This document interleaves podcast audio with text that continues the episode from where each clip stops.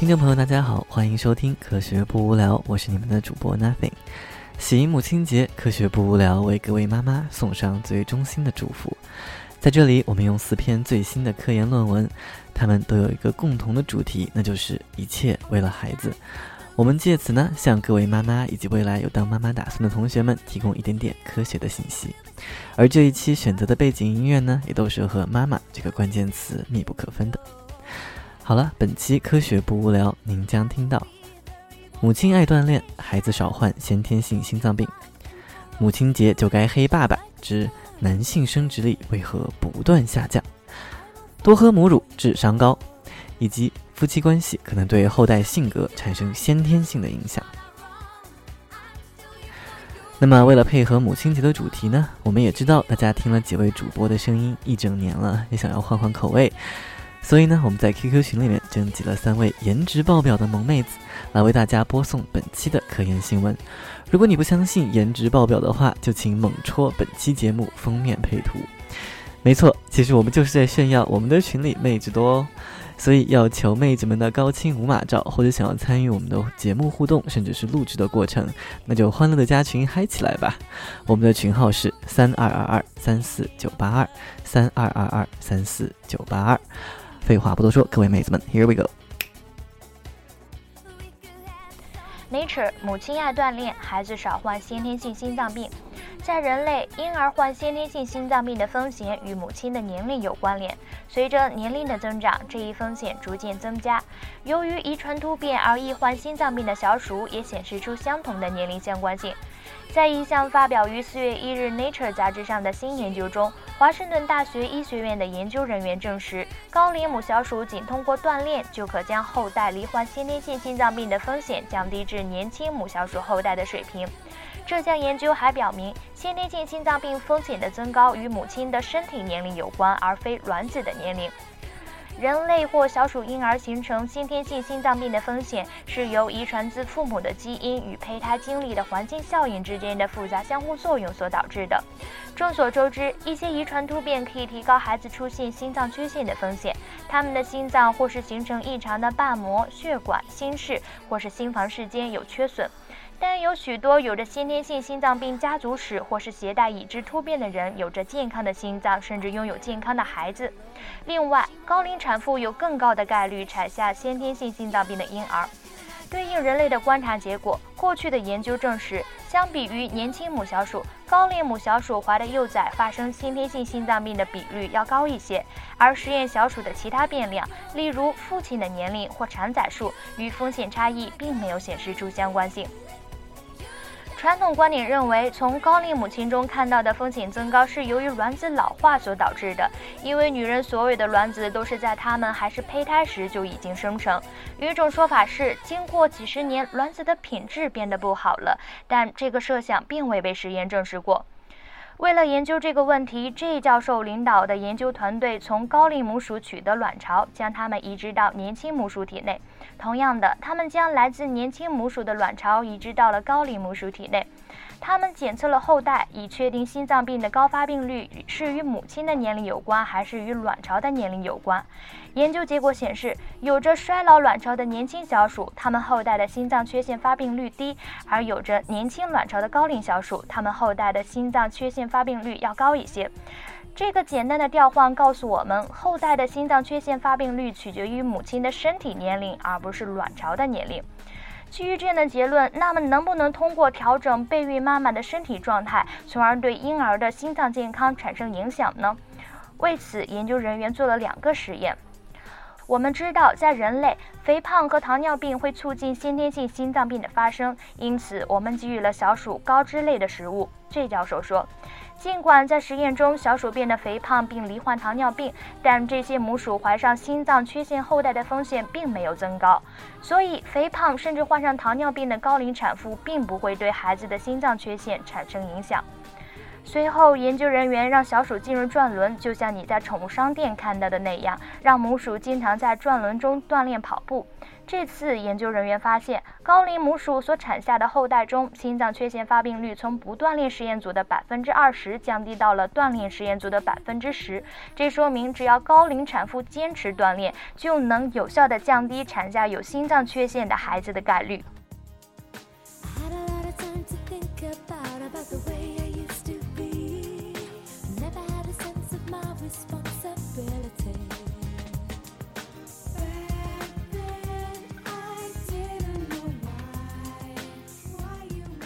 好，说完了妈妈，我们来说爸爸。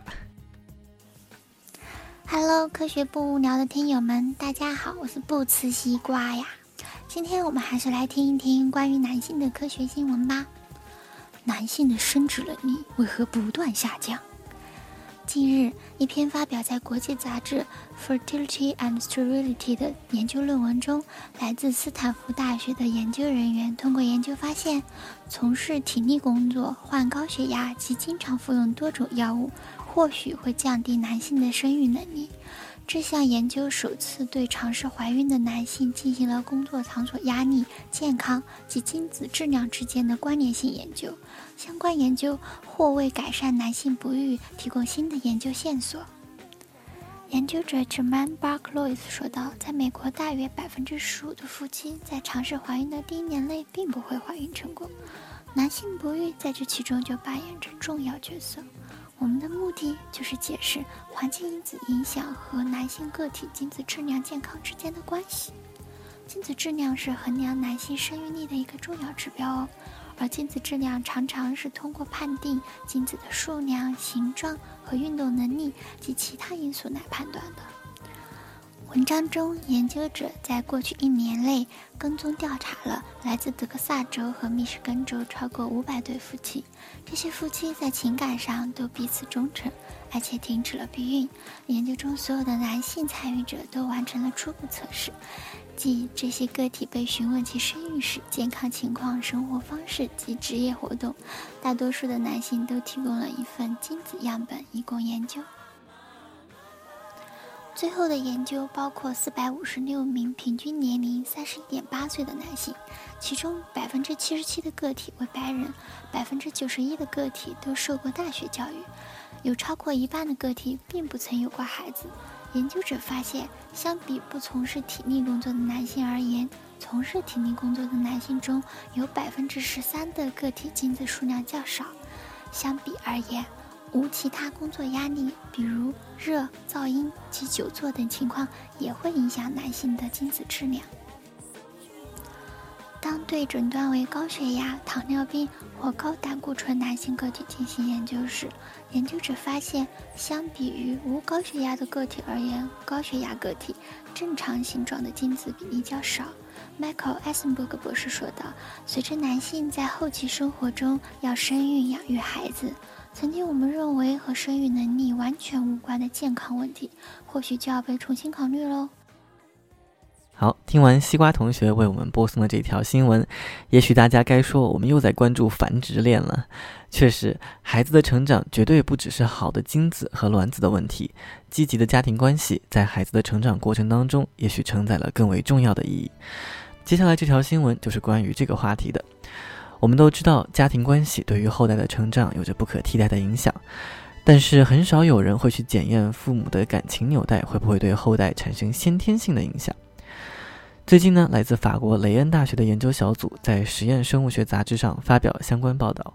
他们以日本鹌鹑作为研究对象，发现相比于露水夫妻来说，感情纽带更深的家庭生下的雏鸟更加的勇敢。研究小组设置了两组各十五对鹌鹑，分别按照不同的婚配原则。那么，在模范夫妻这一组当中呢，雌雄鹌鹑在前两周进行配对，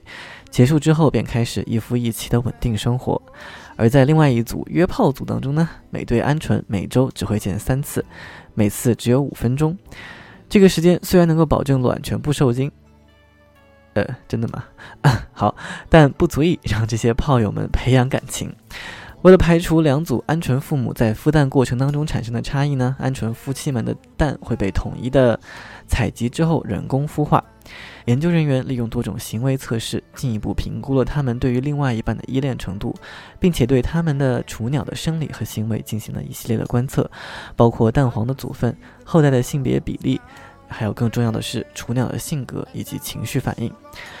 结果非常的明显，两组实验的夫妻感情确实出现了差异，而他们的后代当中，雌雄性别的比例其实并没有明显的差异。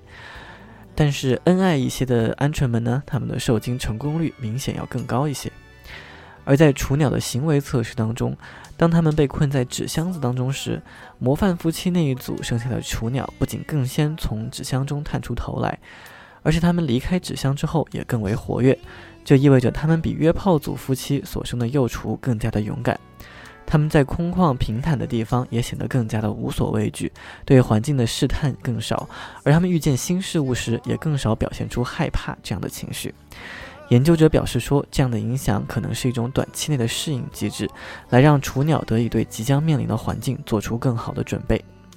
话虽这么说，可是感情纽带具体是怎样给后代产生这些影响的呢？研究小组测试了卵黄当中的睾丸酮以及雄烯二酮的浓度。并未发现明显的不同。研究人员推测，在卵当中，鸟的催产素以及加压素这两类激素，它们介导着亲密以及信任，这与感情纽带的形成息息相关。它们在不同的感情纽带的双亲当中，可能有着不同的浓度，从而对后代产生了不同的影响。也许我们不能直接将这一项在鸟类当中进行的实验推广到人类，但是类似的结论，我们想一想，倒也是很不错的。父母感情深，后代更勇敢。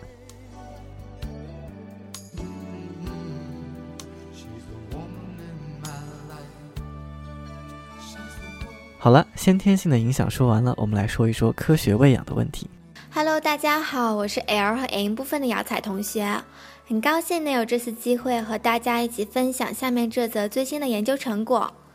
医学杂志《柳叶刀》十八日刊登的研究报告显示。喝母乳的人长大后智商较高，收入也较高。研究对象是约三千五百名新生儿，追踪时间超过三十年。这份研究成果更关键的强调，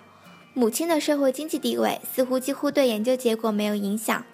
但是哺喂母乳对儿童大脑发育和智商的影响受到充分的肯定。先前研究较不清楚的地方在于，喝母乳的正面影响是否能够持续到成年之后。以及母亲的社会经济地位或教育程度是否比决定哺喂母乳扮演更重要的角色？该研究首次证实，在各社会阶层，持续哺喂母乳不仅会增加智商，直到至少三十岁，同时通过提升教育程度与收入能力而影响到一个人的社会地位。研究对象是一九八二年在巴西贝罗塔斯出生的三千四百九十三名儿童，在受试者平均三十岁时，比较他们的智力测验成绩。教育程度和薪资。研究发现，和喝母乳不到一个月的孩子相比，喝母乳至少一年的孩子，在三十岁时平均智商多出四分，多受零点九年的教育，每个月薪水平均多出一百零四美元。母乳对智力的好处可能在于母乳中所含的常年不饱和脂肪酸，也就是 DHA，对于大脑的发育相当重要。好了，本期节目就是这样。欢迎大家在微信公众平台或者是新浪微博关注我们，并与我们互动，告诉我们这几位妹子你们喜不喜欢。如果反应良好的话，我们以后会努力多做这样的尝试。那么节目的最后，祝天下的妈妈节日快乐。